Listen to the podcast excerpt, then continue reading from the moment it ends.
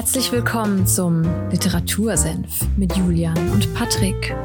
Holt euch was zu trinken, setzt euch hin, legt die Füße hoch. Ihr habt's euch verdient. Zieht euch aus, nicht so schüchtern, sperrt die Ohren auf, denn jetzt gibt's wieder mittelscharfe Literaturkritik. Viel Spaß!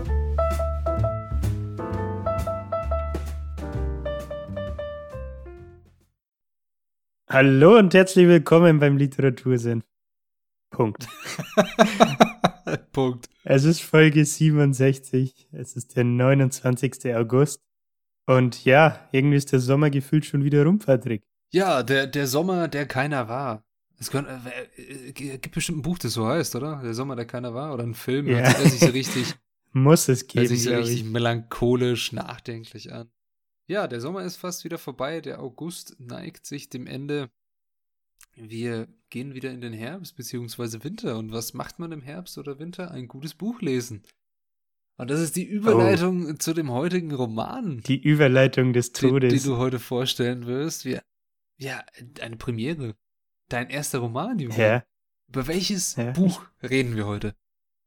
Ich habe auch tatsächlich schon ewig keinen Roman mehr gelesen, muss ich sagen. Also, siehst du mal, was der Podcast mit mir also, macht. äh, was, was dieser Podcast, was diese, ja, diese Sache, die wir uns da vor einen, einen, fast eineinhalb Jahren sogar ausgedacht haben, was sie mit einem macht, ne? Aber um welches Buch geht es denn heute? Äh, es geht um ein Buch, das, auf das bin ich gekommen, tatsächlich, weil wir mal eine Instagram äh, QA-Umfrage, wie auch immer, gemacht haben. Und da waren, ich weiß gar nicht mehr wer. Ich glaube aber auf jeden Fall zwei Hörer, Hörerinnen, Abonnenten, wie auch immer. Ähm, die meinten, hey, könnt ihr mal Martin Suter vor? Dann habe ich halt so meint, jo, ich kenne von ihm nur dieses Ganze vielleicht dieses Cover, wo dieser pinke Elefant drauf Genau, das, das, das Buch heißt auch einfach Elefant, oder? ist. Ich glaube Das heißt schon. nicht mal ja. rosa Ja. Elefant, sondern es heißt einfach nur Elefant, aber der Elefant ist rosa. Ja, solange es kein rosa Delfin-Vibrator ist, alles gut.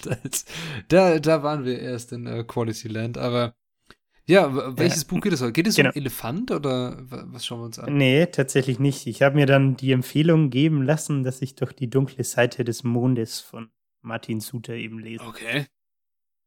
Und ja, gesagt, getan, ne? Ist zwar jetzt schon ein bisschen her, dass wir die Umfrage gemacht hatten, aber besser spät als nie. Deswegen, oh, sprechen wir da heute drüber. Ähm, du hast schon gesagt, es ist ein Roman. Ähm, Martin Suter ist ein Schweizer Autor und das Buch ist 2000 im Diogenes Verlag veröffentlicht worden. So, erstmal die Hard Facts droppen.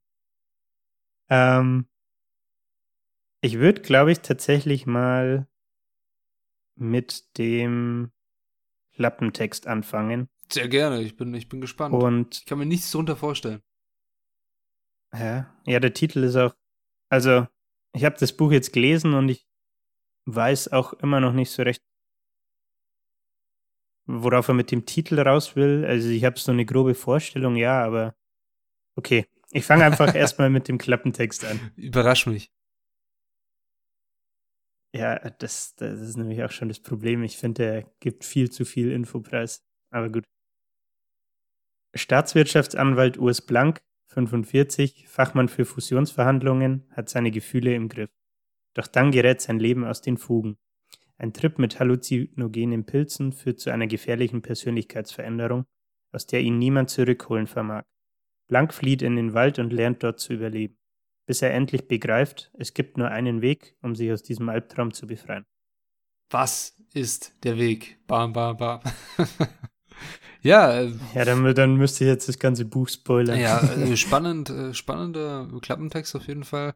Aber dieser, dieser Satz mit dem hat seine Gefühle im Griff. So, hä? Okay. Da kommen wir dann gleich drauf, Hat, wieso. hat es was mit dem äh, Buch zu tun? Also äh, geht es dann um irgendwie Gefühlsänderungen, beziehungsweise die Wahrnehmung ändert sich durch diesen Pilztrip oder sowas? Das kann ich mir nur vorstellen, aber ja. nicht, nicht mal durch den Pilztrip, Ah, okay. das passiert schon vorher. Spannend. Ähm, genau. Ah, Ich habe gerade schon gesagt, ich finde der Klappentext, ich finde ihn schlecht, muss ich sagen. Okay. Der hat, der hat mir irgendwie so ein bisschen das Buch versaut, finde ich. Mhm. Ähm, weil du schon viel zu viele Infos bekommst. Also ich finde, es ist schon viel zu konkret. So, du weißt jetzt, okay, er ist Anwalt. Oh, fein, bin ich, bin ich voll, völlig fein damit. Aber du weißt auch, äh, dass er einen Trip mit halluzinogenen Pilzen hat, dass er eine Persönlichkeitsveränderung äh, erfährt, ähm, aufgrund von diesem Trip. Ja, und dann gut, der, das, der letzte Satz mit, ähm, es gibt nur einen Weg, um sich aus dem Albtraum zu befreien. Das spielt halt dann auf die, äh, auf die letzten paar Seiten im Buch hin, ähm, wie das Ganze endet. Das finde ich wiederum okay.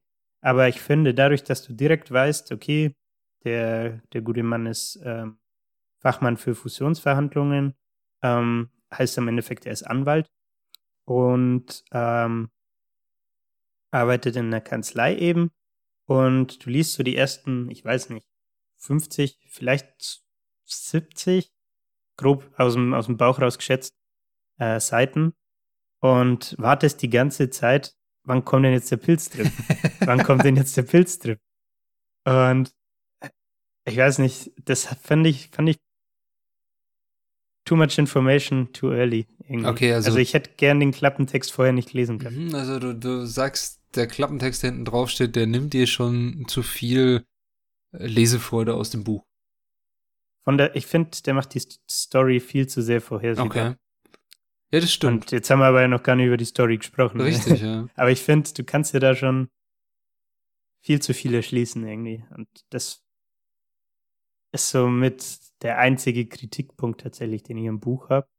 Äh, aber da, da kommen wir dann später drauf. Ähm, ja, ich weiß nicht. Hast du, hast du in der Interesse an der Person Martin Suter? Sollen wir da kurz drauf eingehen? Habe ich Interesse an der Person Martin Suter? Ja, also auf jeden Fall, weil ich sehe seine Bücher immer nur, ja, das, also er publiziert ja ausschließlich im Diogenes Verlag, glaube ich, in diese, diese Bücher, die diese Umrandung haben, eher klein. Ich weiß gar nicht, was das für ein Format ist. Das ist, glaube ich, kleiner als A5 sogar. Also ein ja, Oder ja, es müsste, müsste A5 sein, ich habe es gerade vor mir. Ich glaube, es ist A5. Ga ganz schönes Cover eigentlich, es ist immer so das gleiche. Ich glaube so, es gibt so ein paar größere Namen, die in diesem Verlag publizieren. An sich sehe ich seine Bücher immer nur so auf Empfehlungstischen rumliegen oder so mal, äh, weiß ich nicht, so ganz wahllos in irgendwelchen Buchhandlungen und so. Ja, so ein Suter geht immer, hat mal irgendeine Verkäuferin zu mir gesagt. Ja, okay. Kann ich nicht beurteilen. Ich habe noch nie was von ihm gelesen, weil mich, wie gesagt, keins seiner Bücher bis jetzt so angesprochen hat, wo ich sage, okay, ist interessant oder holt mich jetzt ab, aber ja, scheinbar verdient er damit ja auch sein Geld und ist das hauptberuflich. Ne? Also er ist, ist hm. ja auch schon 73, der gute Mann. Habe ich gesehen. Tatsächlich, das ist korrekt, ja. Ist, äh, lass mich nachschlagen. Hat's gerade vor mir. Aha. 1948 in Zürich geboren, hat dann bis 1991 als Werbetexter und Creative Director gearbeitet und dann mit dem Schreiben angefangen, also 1991. Ähm, bekannt, also was jetzt hier im, im Buch selber drin steht, sind Romane äh, wie zum Beispiel Elefant oder Almen und der Koi. Ähm, und anscheinend ist er auch für seine Business-Class-Geschichten international bekannt, die da relativ äh, große Erfolge sind. Okay. Ähm, genau, also ich kenne tatsächlich von seinen Büchern jetzt auch nur äh, Elefant und eben die dunkle Seite des Mondes. Ähm, ich habe mir aber auch noch ein paar rausgeschrieben. Ähm, und zwar ist ihm, also er schreibt seit 91, ne? Mhm. Und 97 ist ihm mit dem ersten Roman Small World ähm, der Durchbruch gelungen. Und ähm, das war anscheinend auch das erste Buch, wie alle seine Bücher seither, das dann im Diogenes Verlag erschienen ist. Mhm. Ähm, genau, was kann man noch sagen? Das fand ich auch ganz interessant. Äh, auf Wikipedia habe ich das, glaube ich, mir rausgepickt. Ähm, der, dieser erste Roman, den ich gerade erwähnt habe, dieses Small World, dann Die dunkle Seite des Mondes und das dritte Buch im Bunde, Ein perfekter Freund, ähm, verbinden alle eine Krim Krimi-Handlung, ähm, die aber eigentlich eine untergeordnete Rolle spielt mit gesellschafts- und medizinkriti ja, medizinkritischen Ansätzen, so rum. Und ähm, er sagt, diese, diese drei Bücher, also Small World, Die dunkle Seite des Mondes und Ein perfekter Freund, sind so äh, eine neurologische Triologie, weil der Protagonist da jeweils mit Identitätskrisen äh, Krisen zu, zu kämpfen hat. Und fand ich ganz interessant irgendwie. Dass, also werkeübergreifend, so dass sich da bei ihm so das Muster anscheinend rausstellt. Ja, äh, spannendes äh, Thema, also so, sag ich mal, Persönlichkeits- oder Identitätskrisen, das zu wählen. Ja. Definitiv, ja. Okay, jetzt, jetzt wissen genau. wir einiges über Martin Sute und äh, wir wissen auch schon durch den Klappentext viel zu viel über das Buch eigentlich. Wie ist die Handlung von dem ganzen Ding? Weißt du, was ich auch noch sagen ja. wollte? Eigentlich war der Klappentext auch das, was mich zum Lesen vom Buch bewegt hat. Das also dieses Thema, halt, ne? Ja, aber jetzt im Nachhinein, als ich das Buch gelesen habe, gab er mir zu viel Preis. Okay.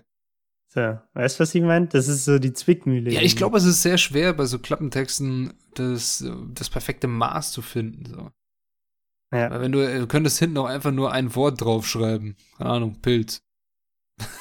wüsstest du, was. Halluzinogene Pilze. Genau, wüsstest du, was da die dunkle Seite des Mondes mit dem Cover, das du davon hast, mit diesem eher so bunten, so ein bisschen impressionistisch gemalten Wald und dann noch äh, dieser, dieser Pilze als Information, da wüsstest du ja gar nicht, was du damit anfangen sollst. Ja. An ja. sich wirkt für mich dieser Klappentext sehr nüchtern, sehr, als wie so ein, wie so ein Report wirkt das.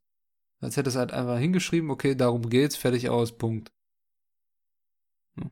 Ja, ja. Ist aber, ja, finde find ich auch bei ja. vielen Thrillern, wenn du da hinten auf dem Buch schaust, da geht's dann auch drum, so, okay, es passiert irgendwas, oder es ist irgendwas passiert und ja, was passiert als nächstes? Und dann immer eine Frage, wie jetzt ja auch hier, so eine Frage, die keine Frage ist. Es gibt nur einen Weg, um sich aus diesem Albtraum zu befreien. Was ist er? Diese Frage kommt in seinen Kopf, obwohl sie gar nicht gestellt wird. Darum willst du wissen, mhm. okay, er lernt im Wald zu überleben, aber du weißt ja vorher schon, dass du ihn auch noch auf dem Weg begleiten musst. Klar, dieser Einstieg in ein Buch ist dann immer anders als der Klappentext. Aber es ist verdammt ja. schwer, das äh, zu finden, finde ich. Nee, aber ich muss sagen, dass, wie gesagt, dieses, okay, du hast einen Anwalt, der nimmt Shrooms und ähm, entscheidet sich dann auf einmal im Wald zu leben. Das war das, wo ich dachte, das hört sich nach einer coolen Story an irgendwie. Das ist das Buch, und was ich lese. Ich finde, genau, ich finde halt, wenn du es dann aber liest, hast du immer diese, diese Erwartungshaltung irgendwie so, weißt du, was ja. ich meine? Das hat mich ein bisschen gestört. Aber gut. Lass uns mal über die Personen, die Hauptpersonen gewissermaßen im Buch sprechen. Ähm, wie uns der Klappentext schon verraten hat, ist der Hauptcharakter, um den sich eigentlich alles dreht, der Urs Blank. Er ist eben, wie gesagt, Wirtschaftsanwalt und ähm, was hat's geheißen? Ich glaube 45. Ne? Ja, irgendwie sowas. Und ähm, befindet sich in einer Midlife-Crisis, wenn man so will. Okay. Ähm, genau. Und man, man steigt so ein bisschen ins Buch ein und lernt so die ersten paar Leute kennen. Ähm, er arbeitet in, in einer Kanzlei, wo er, glaube ich, auch äh, Partner ist tatsächlich. Also sein, sein Name ist auch im, im Kanzleinamen mit enthalten. Es sind, glaube ich, vier, vier Partner oder vier Kollegen, ähm, inklusive ihm. Und das ist der Einstieg ins Buch, dass man halt so ein bisschen dieses Day-to-Day-Business von ihm so mitkriegt. Ähm, genau. Äh, man erfährt dann auch, dass, äh, dass es eine Frau in seinem Leben gibt, und zwar die Evelyn, Eveline, Evelyn, wie auch immer. Ähm, ich bin mir gerade gar nicht sicher, ob Frau oder Freundin, nicht meine Frau. Mhm. Ähm, genau, die seine, seine Partnerin eben ist. Ähm, das ist tatsächlich auch, glaube ich, der, der Einstieg ins Buch. Ähm, und ansonsten wäre es noch erwähnenswert erstmal, es gibt noch den Alfred Wenger. Das ist so einer seiner besten äh, Freunde äh, und ja, Wegbegleiter, äh, der zeitgleich auch ähm, Psychologe ist. Zufälligerweise. Mhm. Und ähm, der Urs Blank ist ja so der, der Protagonist Mhm. und sein, ich sag mal, Gegenspieler ähm, ist der Pius Ott. Ähm, der ist äh, Unternehmer und im Endeffekt ähm, Kunde von, von der Kanzlei. Ähm, und was ist das Gegenteil vom Protagonist? Der Antagonist. Antagonist, ich, ne? genau. das, das ist seine Rolle quasi im Buch, die er, die er dann so einnimmt. Ähm, geht natürlich am Anfang nicht direkt hervor, aber nur um das schon mal einordnen zu können. Mhm. Ähm, genau. Also man, man startet so in die Story, lernt so die, die, diese Leute so ein bisschen kennen, mit diesem Alfred Wenger zum Beispiel. Ähm, sein, sein Freund und der Psychologe eben, die treffen sich einmal äh, die Woche zum, zum Essen gehen. Ja, man kriegt so mit, dass, äh, dass der Urs mit der Evelyn, mit seiner Partnerin, so ein bisschen Streitereien hat. Ähm, und ja, dann, als man so in diesem Day-to-Day ein bisschen drin ist, ähm, geht, ich weiß gar nicht mehr wieso, aber geht der Urs in der Mittagspause irg- irgendwie über einen Flohmarkt und äh, entdeckt da einen, einen Stand ähm, mit, mit indischen Räucherwaren und, und Zeichen, Seidentüchern und ähm, kauft sich da, glaube ich, ich weiß gar nicht mehr, Räucherstäbchen oder irgendwas. Der Klassiker. Und ja, und der, der, der Grund, wieso er das aber macht, ist, ähm, weil die, weil er die Verkäuferin sehr attraktiv findet. Aha. Und die Verkäuferin ist die Lucille, ähm, was dann im Endeffekt noch im, im Laufe der Story zu einer, zu einer weiteren Hauptperson wird. Ähm, und da kann man wieder auf den, den Klappentext zurückkommen. Äh, er hat seine Gefühle im Griff. Ja. Also er hat seine, seine Partnerin, die Evelyn, ne? Da hat er seine Gefühle im Griff und dann lernt er eben diese Lucille kennen und fängt mit der eine Affäre an. Mhm, mhm. Und ähm, darauf hat der Klappentext eben mit diesem Satz kurz, kurz Ah, angespielt. Okay, also wir merken, er befindet sich da schon in so einer Art Identitätskrise. Du hast ja gesagt, Midlife Crisis und sowas. Er ist nicht zufrieden mit seiner Frau, Freundin, Partnerin, wie auch immer, und äh, sehnt sich nach so einem Art Ausbruch beziehungsweise einem Abenteuer. Und er Ja. fängt dann da eine Affäre an und ich äh, rate mal einfach ins Blaue, ohne das Buch gelesen zu haben. Diese Lucille, okay, sie verkauft indische Räucherwaren, Seidentücher. Bestimmt lädt die ihn auch zu einem Selbstfindungswochenende ein, weil sie mitbekommt, dass er vielleicht in so einer Mid Midlife-Crisis ist und schlägt vor, komm, lass doch mal bewusstseinserweiternde Substanzen, zum Beispiel Pilze, hast du nicht auch Bock? Urs, lass nehmen. Ja, ja, also hast du tatsächlich richtig erraten. Ja, Dankeschön. ähm, und das war das halt aber auch, was ich mit meinte, mit der Klappentext gibt zu viel Ja. her, ne? Du, du liest es so, merkst du, die hat diesen Flohmarktstand und dann macht sofort Klick und du denkst dir, ah, da kommen bestimmt jetzt bald die Pilze.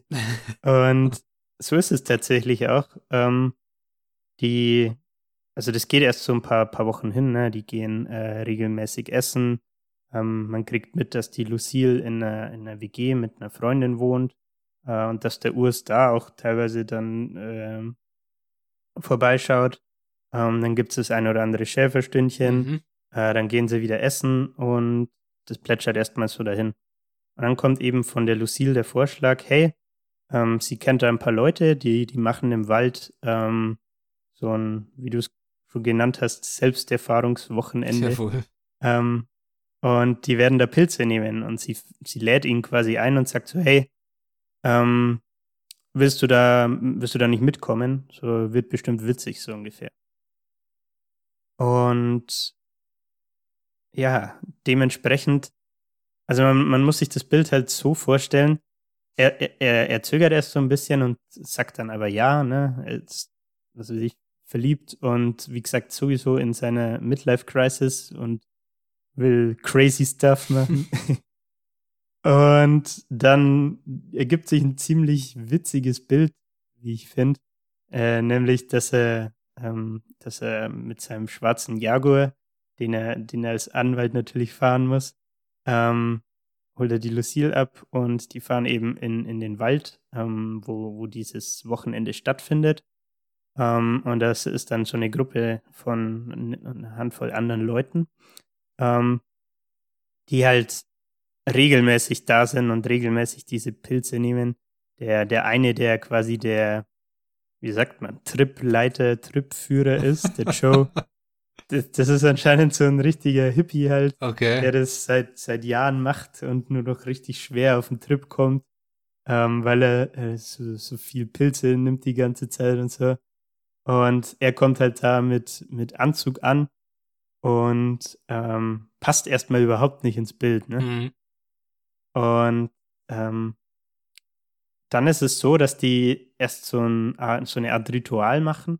Ähm, da, da ist wohl im Wald so eine Art Wasserfall oder ein kleines Bächchen oder See, wie auch immer. Ja, dann entledigen die sich erstmal ihre, ihre Kleidung und gehen da nackt baden. Ähm, und dann gehen sie zu, zurück. Äh, da, da ist so eine, ich glaube, es war eine Holzhütte, so eine Schwitzhütte. Ähm, und machen da quasi erstmal noch einen zünftigen Saunagang. und ähm, dann geht's eben ins Tipi, ähm, wo sie so im, im Kreis mehr oder weniger sitzen. Und äh, ja, da kommen dann die Pilze ins Spiel. Und ich habe mal eine, eine Lesestelle glaube, es sind ungefähr zwei Seiten rausgekommen. Ja, sehr gerne. Ich bin, ich bin sehr gespannt. Ähm, Dann können wir auch den, den Schreibstil des guten Herrn mal ein bisschen näher anschauen und wie das Buch so wirkt. Ich bin sehr gespannt.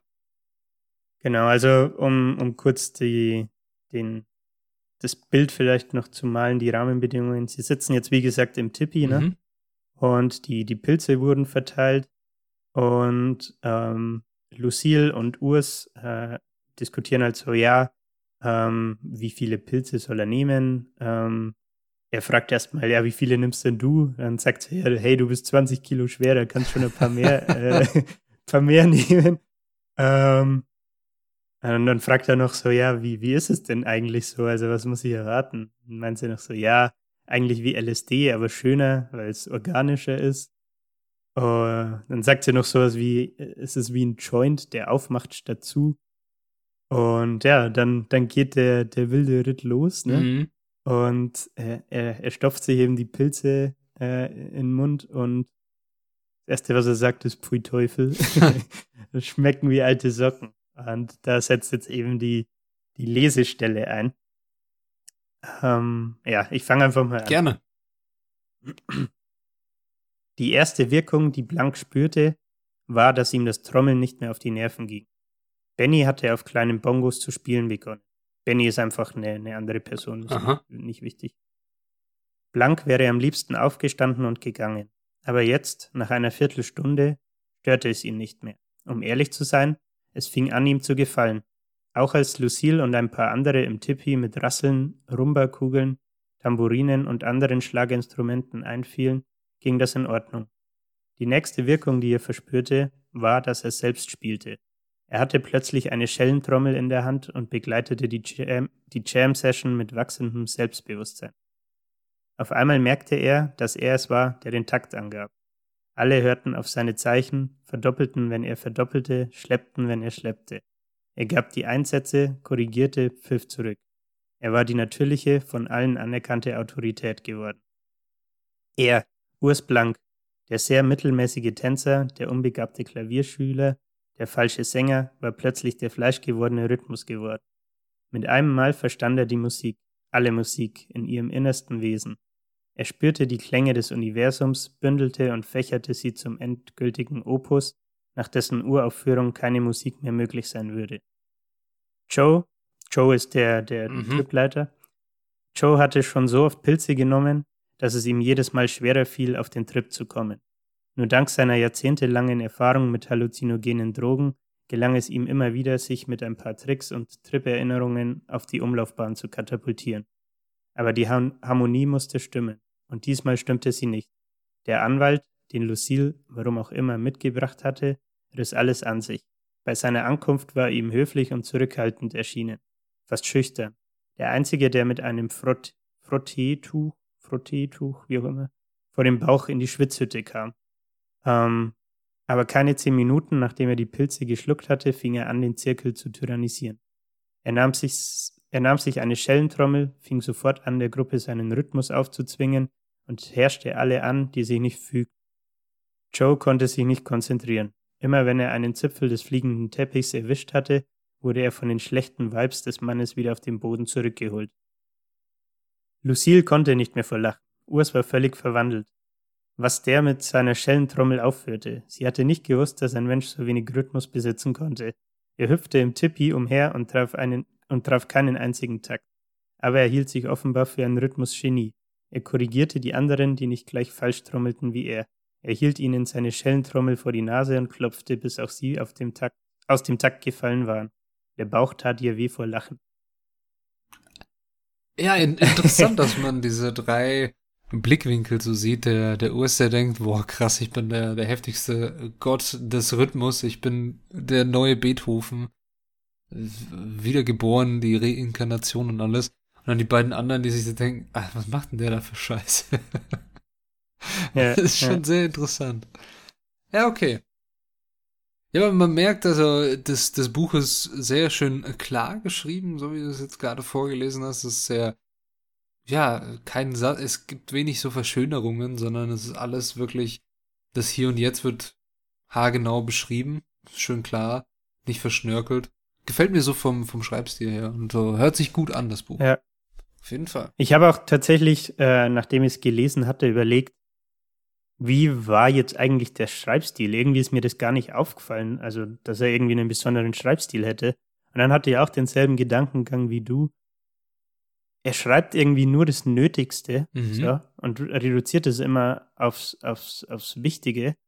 Ähm, und dadurch liest sich das, finde ich, irgendwie richtig flüssig. Also du stolperst nicht drüber, finde ich. Und das hat mir auf jeden Fall auch sehr gut gefallen. So, und jetzt, jetzt wissen wir ja durch den Klappentext, äh, guten Dank dafür, dass er jetzt durch diesen Trip sehr verändert wird, ne? Dass er, genau, jetzt voll, voll, durchdreht oder so. Äh, nach der Szene jetzt, die wir gerade hatten, ähm, die sind ja im Tippi und genau. er, er, macht sich dann irgendwann selbstständig und geht irgendwie in den Wald und liegt da in der Wiese. Und dann passieren noch so auf seinem Trip halt ein paar abgefahrene Dinge. Ähm, und da erfährt er eben diese, äh, diese Persönlichkeitsveränderung, ähm, die sich so auswirkt, dass er ähm, zunehmend egozentrisch und gewalttätig wird. Okay. Ähm, das zeigt sich, äh, nur mal vielleicht zwei Beispiele zu geben, das zeigt sich im Buch daran, ähm, dass er einmal bei der Lucille wieder halt äh, zu Hause ist in der WG ähm, die Mitbewohnerin ist aber gerade nicht da und Lucille ist irgendwie äh, auch noch unterwegs und er wartet quasi gerade alleine in der Wohnung. Ähm, ja, und was, was dann passiert ist, dass er äh, die Katze von der Lucille ähm, einfach tötet. Was? Der drehte, der drehte das Genick um, okay. weil sie ihn irgendwie genervt hat und ähm, hat da halt keine, keine Gefühlsregung äh, und macht es einfach. Und fühlt er auch irgendwie keine Reue oder so. Ähm, also da, dadurch zeigt sich diese Persönlichkeitsveränderung halt, ne? Ja. Ähm, ein paar, paar Seiten oder Kapitel weiter ist es dann so, dass er, ähm, ich glaube, er ist mit dem Auto unterwegs und jemand möchte ihn überholen oder so. Äh, und er provoziert dann einen Verkehrsunfall, ähm, bei dem der, Typ, der das Überholmanöver gestartet hat, äh, stirbt.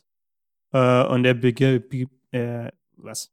Er begibt, äh, begibt, was? Begeht, begeht Fahrerflucht, er begeht, sagen, oder? Ja, danke. mein Hirn ist heute schon etwas verbraucht. Alles, Sorry alles dafür. gut. Okay, also er, er kriegt immer wieder so eine Art Gewaltausbrüche. So. Genau. Also ähm, man könnte, ich glaube, triebgesteuert ist ganz gut. Okay. Also, wenn, wenn ihn etwas nervt oder er, wie soll ich sagen, sich angegriffen fühlt oder provoziert fühlt, ähm, dann hast du ja normalerweise dieses, wie soll ich sagen, den gesunden Menschenverstand, dieses gesellschaftliche Denken irgendwie. Genau. Natürlich provozierst du keinen Verkehrsunfall. Natürlich tötest du keine Katzen oder keine Haustiere von anderen Leuten. Ja, eigentlich so. besinnt man sich dann wieder, ne? Ja. Und lässt, lässt, also gibt sich nicht diesem Impuls hin, den er da verspürt. Genau, und das schafft er eben nicht mehr. Mhm. Und ähm, dann kommt wieder der Alfred Wenger ins Spiel, den wir vorhin hatten, sein Freund und Psychiater. Oder sein Freund Schrägstrich Psychiater und bittet den dann um Hilfe und meint so, hey, Jo, ich habe diesen Pilztrip hier gehabt und seitdem habe ich das Gefühl, dass ich eine Gefahr für die Gesellschaft darstelle. Ich, ich drehe einfach die ganze Zeit am Rad, Alfred. Was ist da los? und okay. ähm, ja, dann begibt er sich bei dem so gewissermaßen irgendwie ein bisschen in, in Therapie. Ähm, und was sie dann versuchen, ist einen zweiten Pilztrip ähm, um, um, um den, diesen schlechten Trip, den er halt hatte, wieder rückgängig zu machen. Mhm. Ne? Ähm, und der Alfred hat dann die, die Intention, den Blank, den Urs, damit wieder äh, stabilisieren zu können. Ähm, ist aber erfolgslos. Und ähm, was er dann noch macht, ist, er geht, äh, er lässt sich von diesem Alfred Wenger, der die, die, ähm, der befugt ist, äh, ihn äh, einzuweisen quasi, weil er eben Psychiater ist oder Psychologe, ähm, lässt sich in so ein Rehabilitationszentrum, so rum, mhm. einweisen und ähm, ja, le lebt dann da, ich weiß gar nicht wie lange, paar Tage oder Wochen. Ähm, und dieses Zentrum ist äh, sehr abgelegen und nah in einem Wald. Und ähm, was er bei, auch bei diesem Pilztrip irgendwie, was da schon so ein bisschen angefangen hat, ist, dass er so eine Faszination für den Wald entwickelt hat. Und dadurch, dass dieses Rehabilitationszentrum ähm, im, im, Wald ist, ähm, entwickelt er so für sich die Routine, dass er morgens ähm, vor allen anderen Leuten, so zum Sonnenaufgang quasi, äh, in den Wald geht und da einfach ja, mehrere Stunden verbringt. Ähm, und halt so richtig lange Spaziergänge unternimmt, ähm, und er entwickelt irgendwie diese Vorliebe für den Wald. Und was er dann auch macht, äh, während er in diesem auf Reha ist. auf Reha, äh, jawohl. Er, besorgt sich auch tatsächlich sehr viele Bücher über, über Pilze, über Pflanzen im Wald, äh, über Bäume und ähm, kommt dann tatsächlich auch auf das Geheimnis, wieso dieser Pilztrip äh, für ihn so krass war und ihn so verändert hat. Ähm, da war nämlich ein, ähm, bei dieser Pilzmischung, die er da zu sich genommen hat, war ein bestimmter Pilz dabei, äh, der wirkungsverstärkend ist. Mhm. Und anscheinend war das ein einzelner, ähm, den die anderen halt nicht hatten, deswegen hat es nur ihn betroffen. Ähm, und das war die, die Ursache, ähm, wie, wieso der Trip für ihn halt so extrem war. Ähm, und das lernt er quasi dann oder erfährt er, weil er sich halt mit so äh, Büchern über Pilze zum Beispiel beschäftigt, ne? Und da einfach so wissbegierig ist, weil er, weil er sich in den Wald gewissermaßen verliebt hat, äh, dass er das einfach das Wissen aufsaugen will und da möglichst viel halt ähm, sich damit beschäftigen will. Ähm, Problem an der Sache ist, dass dieser Pilz extrem selten und fast ausgestorben ist. Ähm, Deswegen be beschließt Blank oder Urs Blank für sich, hey, ich, ich würde den gern, gern wiederfinden. Ähm, und ja, das ist dann so ein bisschen eins seiner, seiner Ziele, die er dann verfolgt. Äh, Sein Lebensziel. Verlauf, den, mehr oder weniger, ja, im Verlauf vom restlichen Buch. Okay. Ähm, genau, also er ist jetzt in diesem, in diesem Reha-Zentrum mhm. und beschäftigt sich mit dem Wald. Und ähm, wenn wir mal wieder auf unseren guten alten Klappentext zurückkommen, stand da auch drin, Blank flieht in den Wald und lernt dort zu überleben. Also das heißt, er macht jetzt einen auf, er haut da ab oder er täuscht irgendwas vor, dass er verschwunden ist oder weggelaufen oder ein neues Leben anfängt. Irgendwas muss er ja machen, ne? Weil sonst genau. kann er nicht einfach abhauen als großer Partner einer Wirtschaftskanzlei oder ähnliches. Ja. Was treibt er? er während er noch in diesem Reha-Zentrum ist, ähm, fängt er damit an, sich so, ich sag mal, mit Survival-Ausrüstung ein bisschen auszustatten. und halt äh, seine Spaziergänge zu, zu verlängern und halt auch mal so, keine Ahnung, zwei, drei, vier Tage in die Wildnis zu gehen. Mhm. Und ähm, du hast das schon richtig erkannt. Irgendwann kommt der Punkt, wo die Entscheidung trifft, hey, äh, ich täusche jetzt meinen mein Selbstmord vor ähm, und lebt dann im Wald. So. Und das macht er dann tatsächlich auch. Er packt sein Jaguar irgendwo und äh, täuscht das halt vor. Das wird auch tatsächlich von, von der Außenwelt, ähm, von seinen Kollegen und von der Zeitung und so weiter äh, geglaubt. Äh, also er gilt dann als tot.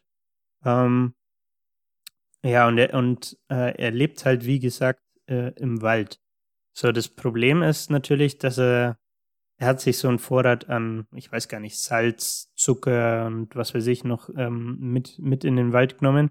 Also irgendwie ein paar Kilo tatsächlich.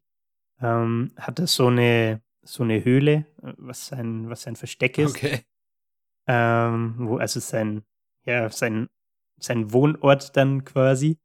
Ähm, und ja, man, man kriegt so mit, dass er sich halt äh, im Wald äh, saisonal ernährt, äh, ernährt ähm, von was weiß ich, was halt gerade wächst, von Pilzen über, er fängt an im, im Fluss äh, Forellen zu fangen mit irgendwelchen Fallen und so weiter. Dann, was weiß ich, gibt es mal wieder Bärlauch und so. Ähm, und es geht dann auch einige Zeit gut. Äh, was dann aber, was dann passiert ist, dass seine Vorräte zu Ende gehen. Hier so Salz, Zucker und so weiter. Und er geht äh, in irgend so Kaff das da in der Nähe ist, ähm, um eben ähm, seine, seine Vorräte aufzustocken in so einem kleinen, ja, wie sagt man da, in so einem Bauernladen. Also Tante Emma-Laden noch vielleicht, ne? Ja, irg irgendwie so. okay, also er geht da hin und äh, ist wahrscheinlich auch völlig verwahrlost, schaut aus wie der letzte Hinterwäldler und holt sich da die Sachen, oder wie kann ich mir das vorstellen? Genau. Ah ja. Der, das macht er beim, beim ersten Mal. Äh, er hat tatsächlich auch äh, Bargeld, deswegen ähm, kann er es ganz, ganz normal bezahlen. Mhm. Ähm, und in diesem Dorf äh, fällt, äh, fällt er aber schon äh, jemandem auf, ähm, der ihn, ja, ich möchte nicht sagen wiedererkennt, aber der, der Typ, der ihn erkennt, dem kommt das Ganze irgendwie so ein bisschen spanisch vor. Und er denkt sich, hey, da stimmt irgendwas nicht. Ähm, und er wird da quasi schon das erste Mal erkannt. Äh, was dann noch passiert ist, äh, ein paar, paar Kapitel später ist, dass ihm wieder die Vorräte ausgehen und er wieder quasi loszieht. Äh, diesmal findet er aber einen Bauernhof und klaut bei denen aus der Vorratskammer. und wow. äh, dadurch, dass er halt in seiner Höhle auch immer äh, viel Lagerfeuer und so macht, ähm, stinkt er dementsprechend auch nach Rauch und so. Ne? Mhm. Und ähm, die, der, der Bauer äh, checkt halt dann, dass bei ihm geklaut wurde und geht natürlich zur Polizei. Und ähm, der, der Ermittler, sage ich jetzt mal, äh, oder Polizist, der hat schon von diesem ersten Typ aus diesem Dorf so den Hinweis bekommen, hey, ähm, ich glaube, diese, ähm, dieser Typ, der als, äh, als tot oder vermisst gilt, ähm, ich glaube, der lebt im Wald, weil der, der ist dann sogar so weit gegangen, dass er dem quasi hinterher ist und sein, sein Versteck gefunden hat, sage ich mal. Ne? Mhm. Und ähm, dann kommt eben der Vorfall mit dem Bauernhof noch. Und ähm, ja, das Ende vom Lied ist, ist äh, der, der Urs Blank fliegt auf. Eieieiei, der Waldmensch Urs Blank fliegt auf, okay. So ähnlich war dann auch tatsächlich der Zeitungsartikel dazu. ähm, irgendwie so Staranwalt wird zum Waldmensch oder so. Jawohl, geil. Und ja, ich möchte jetzt gar nicht mehr so viel zur Story sagen. Oh. Ähm, Kein Spoiler. Ich habe vorhin. Nee, den, den lasse ich tatsächlich weg. Ich habe vorhin den, ähm, diesen Pius Ott mhm. erwähnt. Der wird noch wichtig. Der, der, genau. Jetzt kommt, lass mich der, raten, warte, ich, ich rate einfach. Der Pius Ott, der Antagonist, wird seinem Namen gerecht, beziehungsweise seiner Rolle und begibt sich auf die Jagd nach dem, nach dem Urs. Und am besten ist er. Er ist Jäger tatsächlich. Ja, ich wollte gerade sagen, am besten ist er noch Sportschütze oder Jäger oder sowas, hat einen Waffenschein und hat dann irgendwie so dubiose Wirtschaftsbeziehungen gehabt mit dieser Kanzlei und die irgendwas verwickelt worden oder sowas. Und der, der will sich einfach an dem, an dem Urs rächen. Und der Name Pius Ott ist schon äh, sehr merkwürdig auch. Also der muss auch ein merkwürdiger Kerl sein. Und es kommt so am Ende wahrscheinlich zu einem Showdown, aber wir spoilern das Ganze ja nicht. Heißt. Genau, also du, du, du hast es schon richtig erkannt. Der, der Urs, ähm, dadurch, dass dieser eine Typ sein Versteck gefunden hat, muss er flüchten äh, und, und sucht sich halt ein neues Versteck quasi, wechselt den Wald, wenn man so will. Ähm, und dann wissen, wissen die anderen Leute halt aber, ja, okay, der lebt noch und ist halt Flucht, so mehr oder weniger. Ähm, gilt ja auch als mehr oder weniger gesuchter Verbrecher, ne? Mhm. Ähm, und ja, dann ähm, begeben sich die Polizei unabhängig von diesem Pius Ott äh, eben auf die Suche äh, nach dem Urs Blank. Und das ist dann so das, der, der letzte Teil im Buch. Und ähm, wie du schon richtig erkannt hast, kommt es tatsächlich zum Showdown. Oh. Äh, der, der Pius Ott ist mit seinem Jagdgewehr unterwegs. Ähm, der Urs Blank hat äh, so, das hat er mit in die Wildnis genommen tatsächlich, so ein Jagdmesser, das ihm Pius Ott geschenkt hat. Und das ist seine einzige Ey, Waffe. Ironie Und- des Schicksals. Genau. Ja. Die beiden treffen sich dann. Ähm, Und nehmen zusammen Pilze und das Buch ist vorbei. Ha, genau. Perfekt. hätte ich nicht besser schreiben können. Ja, nee, die finden dann den seltenen Pilz und dann drehen beide völlig durch. Wund wunderbar, toll, tolles Ende, tolles Buch. Äh, ja, apropos tolles Buch, was ist deine Bewertung zu dem Buch, beziehungsweise wie fandest du das Ganze und hat es dich überzeugt, Martin Suter zu lesen? Würdest du noch ein Buch von ihm lesen? Das sind ganz sehr, sehr viele Fragen, ich weiß, aber trotzdem versuche alles zu beantworten. Was du nicht beantwortest, machen wir danach. Also ein Ding, was mir so ein bisschen aufgefallen ist, ähm, ich finde, das Ganze hat fast ein bisschen was von einem Psychothriller. Okay. Ähm, ähm, obwohl es ja eigentlich ein Roman ist, ne? Aber du hast trotzdem einen Ermittler, äh, der, ja, ich sag mal so Mitte vom Buch ungefähr dann reinkommt, also eben diese, ich sag mal, also die Gefahr für die Gesellschaft darstellt Aha. und man merkt, hey, der, der Typ, mit dem stimmt irgendwas nicht so ungefähr. Ähm, man weiß halt nicht gleich, dass es der Urs ist, aber es wird auf jeden Fall ermittelt. Ähm, ja, und durch diese, ähm, durch die Pilze eben, durch die halluzinogenen Pilze hat man, äh, beziehungsweise nicht durch die Pilze, sondern durch diese Persönlichkeitsveränderung hat man, finde ich, auch nochmal so einen gewissen Aspekt, dass er, ja, er dreht er durch und fängt an zu morden, ne? Also er begeht nicht nur den, die zwei Morde an, an der Katze und an die, bei diesem Autounfall, sondern es kommen noch mehr dazu. Ach so, es kommt noch mehr dazu, ja. Ja. Ach. Ähm, Der Ur ist der alte Und- Schlinge. Jawohl. ja. Und dadurch hat es, finde ich, so einen Hauch von Psychothriller irgendwie. Mhm. Ähm, ansonsten, ich habe so ein, mir ein YouTube-Video, eine Rezension dazu angeschaut, der meinte, psychedelische Drogen und menschliche Abgründe. Das finde ich trifft es ganz gut. Psychedelische Drogen und menschliche Abgründe. Dazu ein gut gekühlter Weißwein. Wunderbar. ja. Ähm, ja, was kann man sonst noch sagen? Äh, Schreibstil hat man vorhin schon kurz. Mhm. Es sind keine übers, überflüssigen Sätze im Buch, ähm, sondern es trägt irgendwie alles zur Geschichte bei. Das hat mir tatsächlich auch sehr gut gefallen. Was mich ein bisschen gestört hat, war wie gesagt der, der Klappentext. Mhm. Und ähm, ich finde, dass teilweise sich diese Waldszenen, also nachdem er äh, entscheidet, hey, ich lebe jetzt im Wald, ähm, das wiederholt sich irgendwie teilweise ein bisschen. Also ich finde, da hat es ein bisschen so gewirkt, als, als hätte er die Story so gestreckt. Aber kann man, finde ich, drüber hinwegsehen, war jetzt nicht so wild, mir ist es nur aufgefallen. Ähm, um auf deine Frage zurückzukommen, ja, ich würde wieder äh, Martin Suter Du lesen. würdest wieder einen Suter lesen. Sehr interessant. Ja. Aha. weil ich den Schreibstil sehr angenehm finde und weil die Story geil ist. Ich würde nur vorher den Klappentext nicht lesen. Einfach so das Buch kaufen Ja. und dann. Ähm, ich werde tatsächlich, ich weiß gar nicht, ob wir das in der Folge jetzt auch schon erwähnt haben. Es gibt ähm, einen Film zum Buch. Mhm. Also das Buch wurde verfilmt, so rum. Ähm, spielt, glaube ich, Moritz Bleibtreu mit. Äh, und wenn ich mich nicht täusche, ist das Ganze auch auf Netflix. Äh, den werde ich mir, glaube ich, tatsächlich anschauen, äh, weil ich würde interessieren, wie sie das umgesetzt haben, die Story. Ähm, Bin ich natürlich auch sehr gespannt. Ich denke, diesen Film werde ich mir auch anschauen. Ja? Ja. Okay. Ähm, ja, ansonsten waren noch offene Fragen, Patrick. Ja, an sich, wem würdest du dieses Buch empfehlen, vielleicht?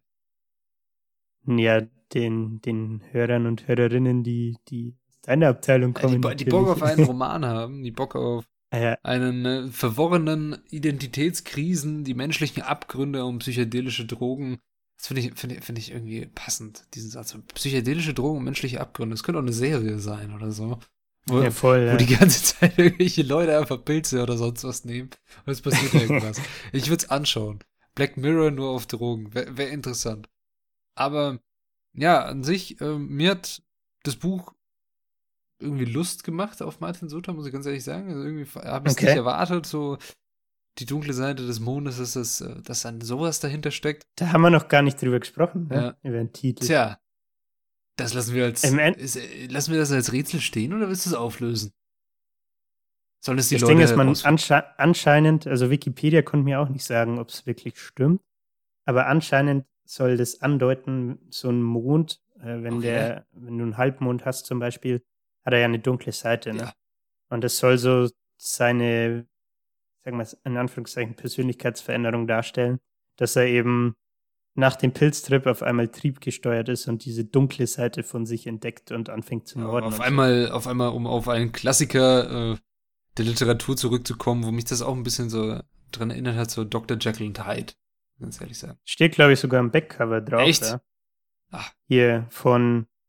Wer hat diese äh, Rezension geschrieben? Von, das ist eine Rezension von der Brigitte Hamburg. Die Brigitte Hamburg. Ah, das ist, glaube ich, eine Zeitung. Die Brigitte. Ja, die äh, Karin Weber-Duwe okay. schreibt, das Buch ist spannend wie ein Thriller und trifft wie ein Psychoroman. Eine ungewöhnliche Variante von Dr. Jekyll und Mr. Hyde. Ah ja, Grüße gehen raus an äh, die belesene Frau von der Brigitte, Brigitte Hamburg mit Dr. Jekyll und Mr. Hyde. Da musste, musste mal einen raushauen hier. Ja.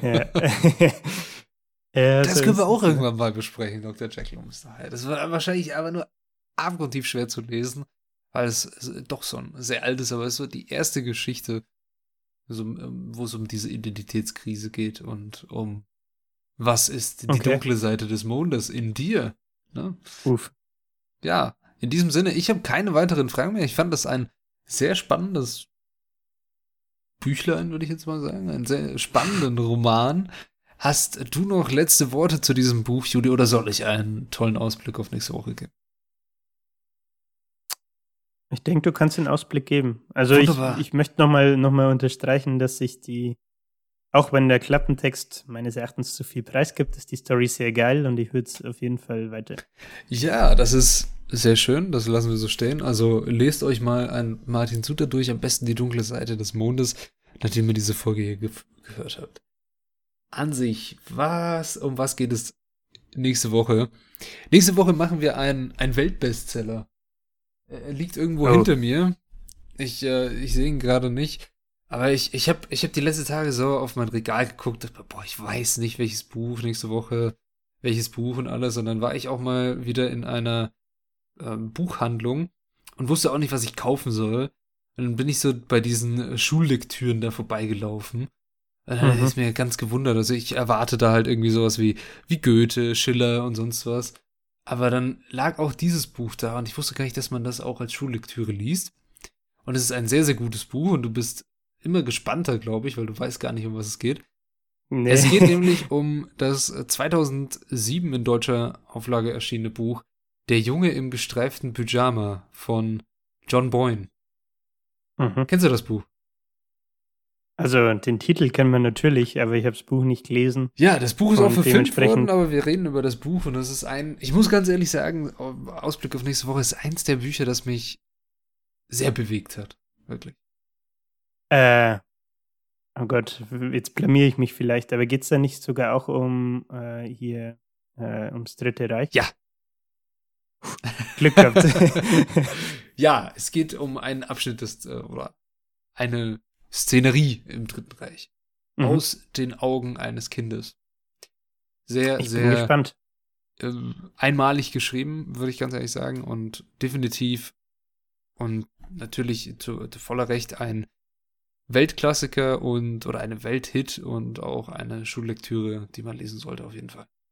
Also hm. seid gespannt auf nächste Woche. In diesem Sinne, vielen Dank, dass ihr euch diese Folge heute angehört habt. Ich hoffe, die Folge hat euch gefallen und ich hoffe, ihr bleibt uns wie so schön äh, gewogen, wie man sagt. In diesem Sinne, bis nächste Woche. Ciao, macht es gut. Auch von meiner Seite aus danke fürs Zuhören und bis nächsten Sonntag.